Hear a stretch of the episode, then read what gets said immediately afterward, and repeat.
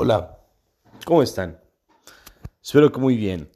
Hoy es el día número 4 del reto de levantarte a las 5 de la mañana y para el episodio de hoy he pensado hablarles un poquito acerca de por qué sí levantarte a las 5 de la mañana, pero por qué no hacerlo si tienes o no esta cualidad.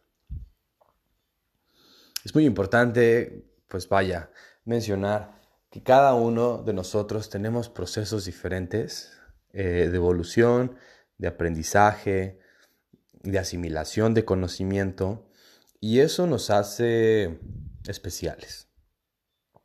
Porque para algunas personas puede ser muchísimo más sencillo entender o practicar alguna actividad que para otras.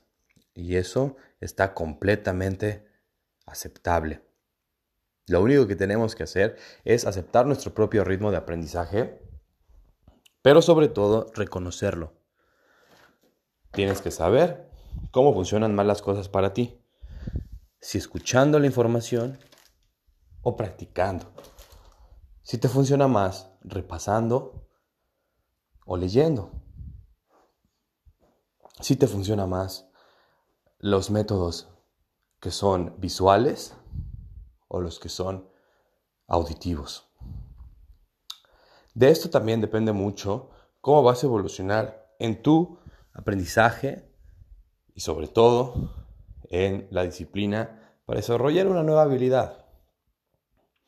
Es, vaya, muy, muy importante que de acuerdo a esta, a esta concepción tú lo trabajes. Y también depende de esto, qué tan productivo puede ser con una actividad. Por ejemplo, levantarte a las 5 de la mañana puede significar para ti una herramienta para lograr eh, realizar mejores actividades o alguna extra que tengas que hacer a lo largo del día, pero también puede eh, corresponder para ti un martirio. Entonces no se trata de que hagas cosas o, de que la gente haga cosas que vayan en contra de su progreso. Y bueno, fue un poquito tajante nombrar el hábito levántate a las 5 de la mañana. Tal vez pudo haber sido mejor levántate 20 minutos antes de lo que acostumbras, pero el título es demasiado largo y pues también hay que poner un poquito de especificidad en las cosas para que sean más factibles. De todos modos, yo em, comparto este consejo. Identifica tu método de aprendizaje y explótalo cuando lo hayas identificado.